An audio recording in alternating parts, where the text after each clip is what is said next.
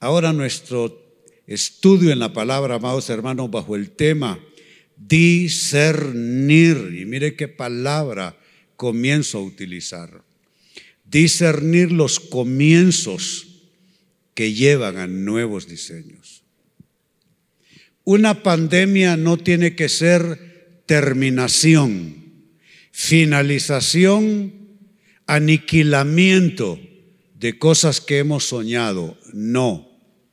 Por mala que sea una pandemia, puede ser tiempo de nuevos comienzos en Dios, de nuevos diseños. Y hablando de comienzos, no crean que necesariamente cuando voy a estar hablando de comienzos, no crean que estoy refiriéndome necesariamente solo a temas de una gran decisión o un gran emprendimiento o alguna de esas cosas grandísimas en nuestras vidas. No, cada mañana hacemos nuevos comienzos. De hecho, al abrir los ojos, nacimos otra vez. Porque ¿quién garantiza al irnos a la cama por la noche que veremos la mañana siguiente? Eso no está escrito en ningún lado. Así es que cada día que se inicia, cada mañana, emprendemos toda una serie de nuevos comienzos en cosas que son pequeñas, aparentan no tener ninguna relevancia, pero que de alguna manera le, dan, le van dando forma a nuestras vidas. Y quién quita, ¿eh? Que pequeñas cosas y pequeños comienzos cada día, cada semana, cada mes, de pronto nos vayan llevando a esos nuevos diseños que Dios tiene para nuestras vidas. Yo no sé de ustedes, pero yo ya días resolví este tema. La pandemia no me atemoriza. La pandemia no me define. La pandemia no es aniquilamiento de sueños, de proyectos, de vida, de historia. La pandemia en ese contexto tan malo que parece ser, la pandemia puede ser inicio de cosas buenas esperando por nosotros. ¿Cuántos lo creen así?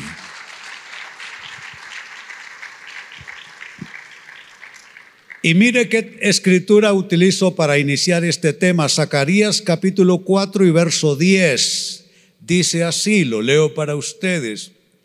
No menosprecien estos y oiga bien cómo eh, lo define el autor, no menosprecien estos modestos comienzos.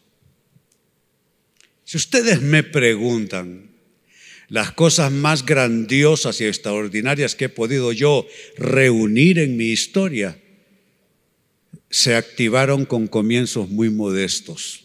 ¿Sabe cómo yo llegué a ser pastor?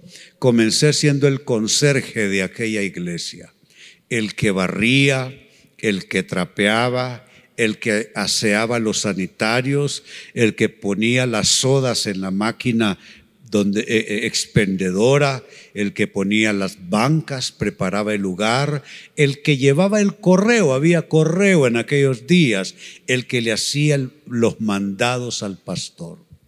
Cuando yo leo en ese texto modestos comienzos, no me queda más remedio que pensar de dónde yo inicié esta extraordinaria carrera ministerial que Dios por su gracia me ha dado. Comenzó con modestos comienzos. Pero yo no soy diferente de usted. Si usted lo piensa, algunas cosas extraordinarias en sus vidas comenzaron con algo que parecía casual, parecía casi como sin importancia. Ejemplo, veo ahora mismo enfrente mío al pastor Omar Ulloa. Yo conocí al pastor Omar en una ocasión que me invitaron a ir a hablar acerca de ciertos temas, creo que era de grupos en hogares, en ese lugar.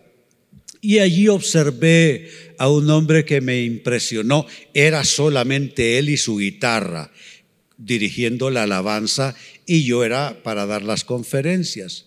Cruzamos palabras, lo demás es una historia maravillosa, parece ser nada un encuentro de esos sin importancia, sin ninguna relevancia.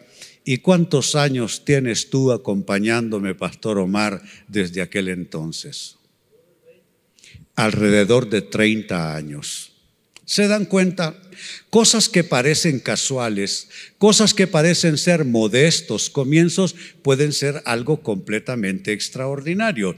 Estoy viendo enfrente mío al pastor Francisco Mejía. Corrí el año más o menos 81, no sé, 82 y estaba yo participando de unos seminarios que más tarde fui yo cátedra de ellos en distintos países, en México, en Chile, en Puerto Rico, en los Estados Unidos, etc. Pero en ese momento yo fui alumno de ese seminario, el seminario Haggai. Y de pronto estamos haciendo fila para un break y tomar café y me encuentro con ese caballero justo al lado mío y él de una manera amable me saluda y me dice, usted es el pastor René Peñalba. Sí, le digo yo, soy el pastor Francisco Mejía. Lo demás es una historia maravillosa. ¿Cuántos años tienes de estar acompañándome en este ministerio? Más de 30 años también. Miren lo que estamos leyendo. No menosprecien estos modestos comienzos, pues el Señor se alegrará cuando vea que el trabajo se inicia. Diga conmigo, el trabajo se inicia.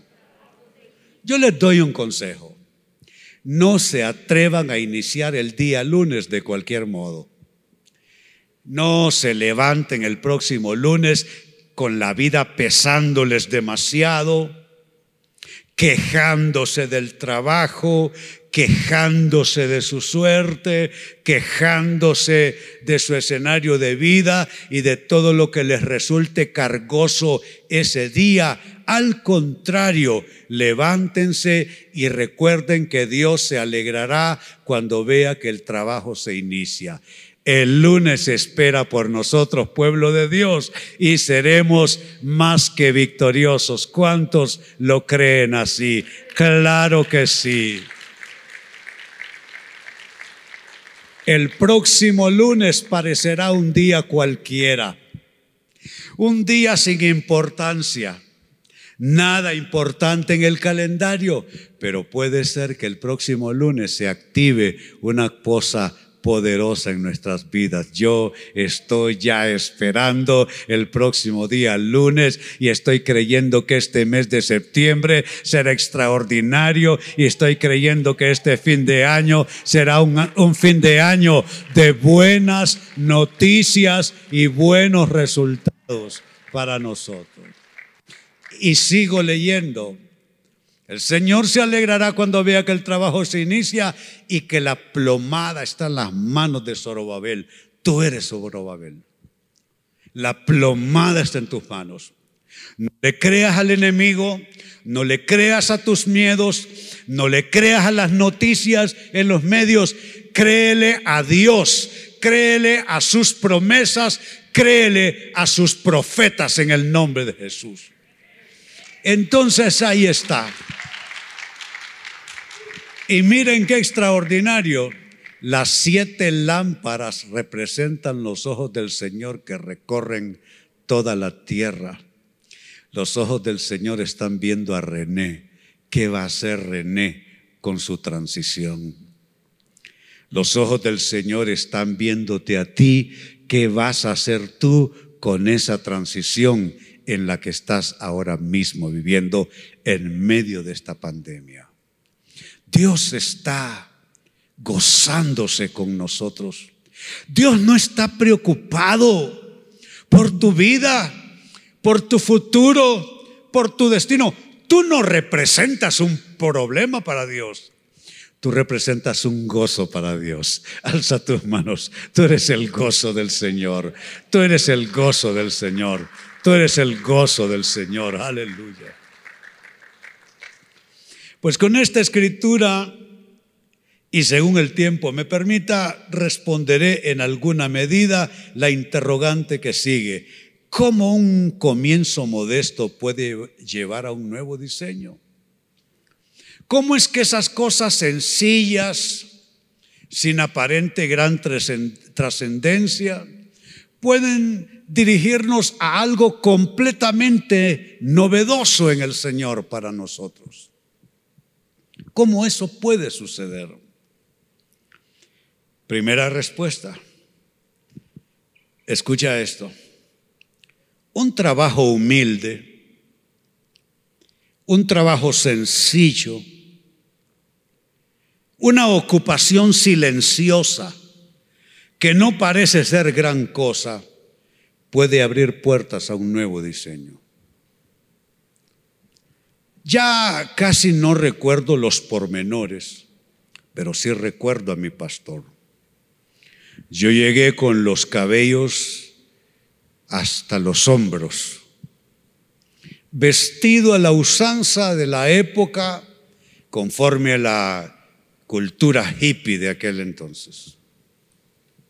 Tocaba la guitarra.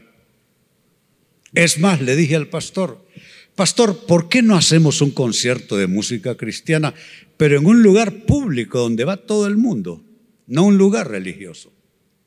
Y sabe, fui el instigador para que mi pastor rompiera algunos paradigmas y nos fuésemos con el equipo musical de mi banda con la que tocaba música en la calle y todo ese equipamiento musical yo lo conseguí con mi banda prestados para que los músicos del pastor fueran a hacer aquel concierto de música cristiana. Es más, el pastor me permitió cantar. Yo todavía olía mm, mal, ¿no? olía como del otro lado del río. Pero sabe, hay cosas que parecen no significar nada y pueden conectarte. Óyelo bien, pueden conectarte a algo de Dios. Por tanto, nada es de despreciar. Ninguna conexión es de despreciar. Ninguna circunstancia es de despreciar, porque todo eso puede llevarnos a una gran cosa y un gran nuevo diseño de Dios.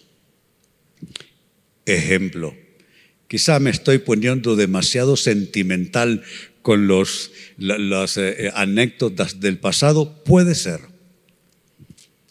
Recuerdo esa noche, yo a mi esposa le digo Polly, le he puesto varios apodos a lo largo de nuestra vida, pero ya nosotros adultos mayores le digo mi pollita. Entonces le digo Polly. Pues esa noche estaba yo con esa amiga mía. Estábamos en el porche de su casa, así como suelen ser los porches, con, no mucha iluminación, ¿no? Conversando. Y de pronto entra ella con una cabellera extraordinaria que siempre amé el pelo de mi esposa y comenzamos a conversar los tres. Yo en realidad estaba más bien escuchando lo que ellas se decían porque ellas eran amigas. Yo andaba de visitante, mi esposa vivía enfrente de la casa de mi amiga, a quien yo visitaba. Y a fuerza de ellas estar conversando, de pronto intervengo yo en la plática y me meto entre ellas dos y lo que están hablando. Y cuando ella me escucha hablar, de repente me queda viendo muy seria y me dice, ah, y es que sos hombre. Porque yo, igual que ella, tenía una hermosa cabellera, yo era tan flaco como un fideo, y a ella no se le ocurrió otra cosa, para ella fue pensar de manera natural que era su amiga con otra amiga. Y cuando ella me escucha, dice, ah, y es que sos hombre. Bueno, parece ser una cosa sin importancia. Allí nos conectamos y vamos a cumplir en breve 50 años de casados.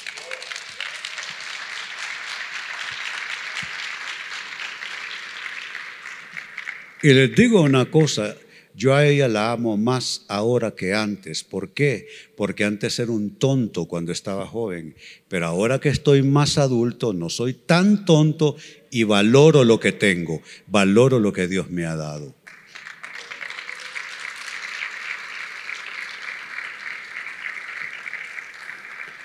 Yo no sé cómo voy a hacer porque no he entrado ni, ni siquiera al primer punto, pero ¿verdad que les está edificando?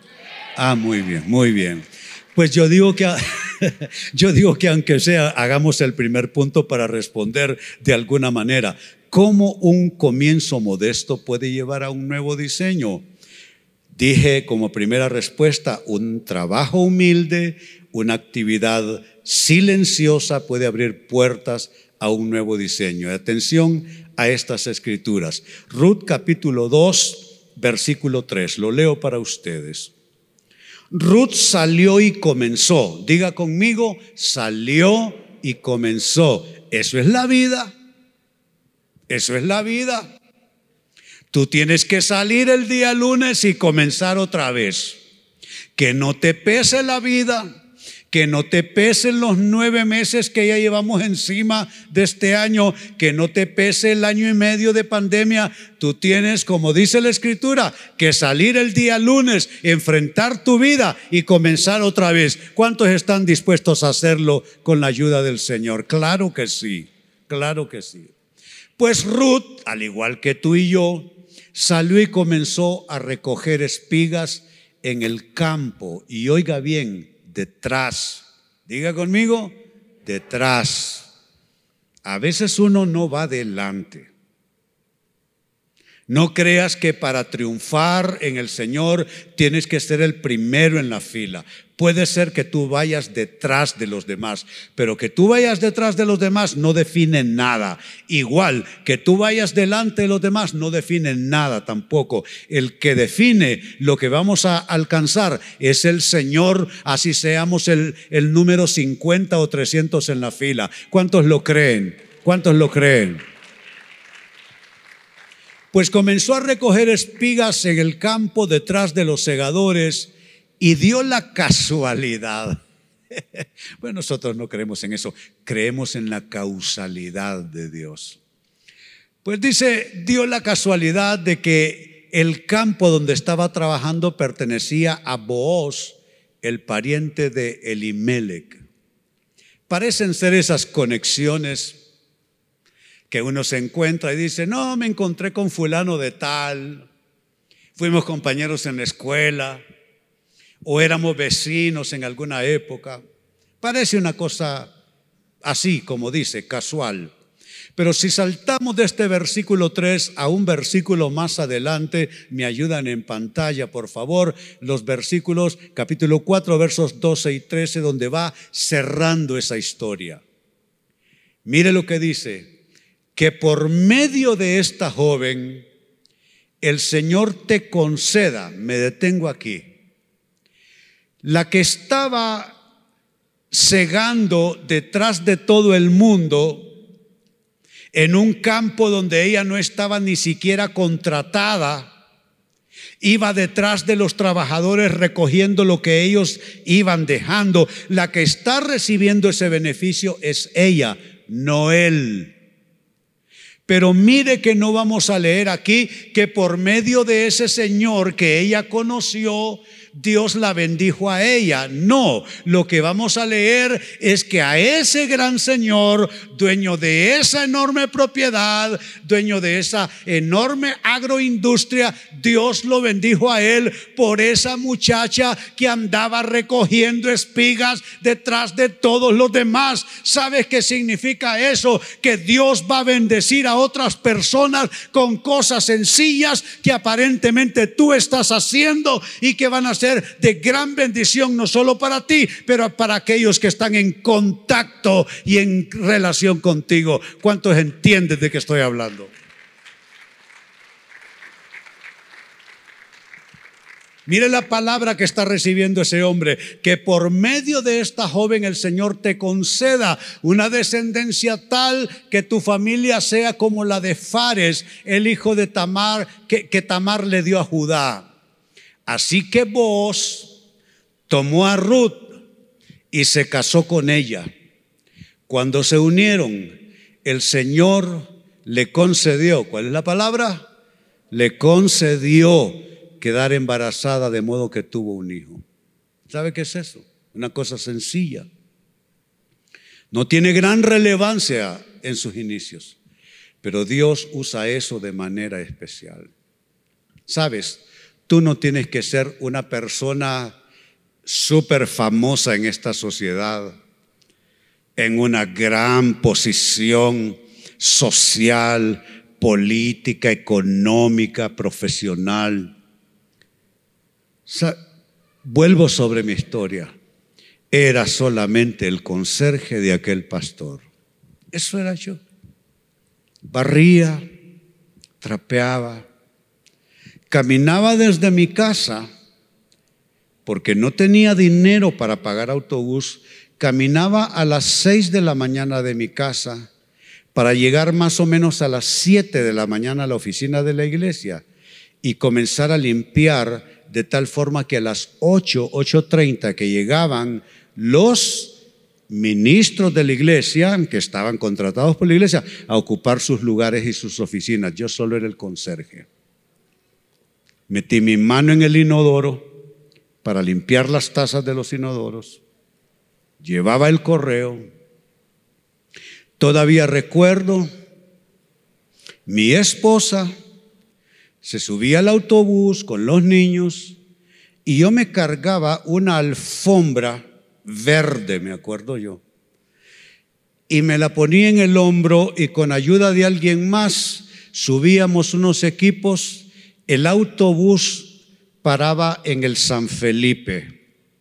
Eran pocas las rutas de bus en ese entonces. Y del San Felipe subíamos la cuesta de las Lomas del Guijarro hasta llegar a la Union Church, que era donde el pastor hacía las reuniones y subíamos toda aquella cuesta de las lomas a pie.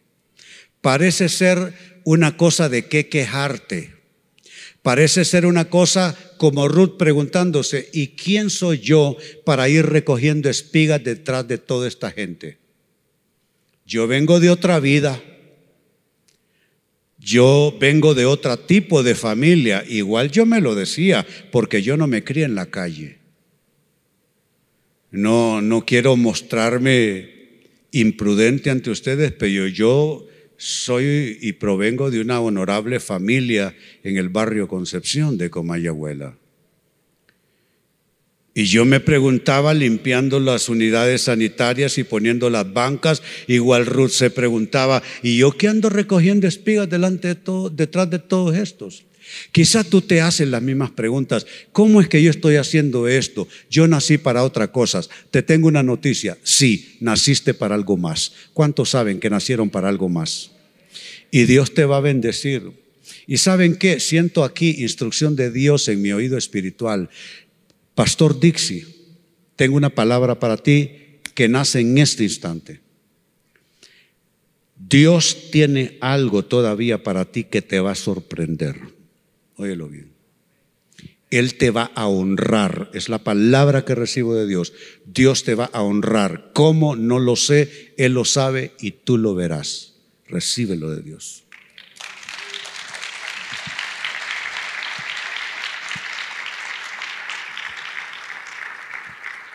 Pero nada, un minuto menos voy. Así es que pónganse de pie, vamos a orar. ¿Cuántos han recibido edificación en esta tarde? Para mí ha sido una dicha venir y estar con ustedes hoy. Padre, te damos gracias en este maravilloso momento. Hoy venimos a agradecerte por cosas modestas, por cosas sencillas que están pasando en nuestras vidas que quizá no estamos del todo valorando.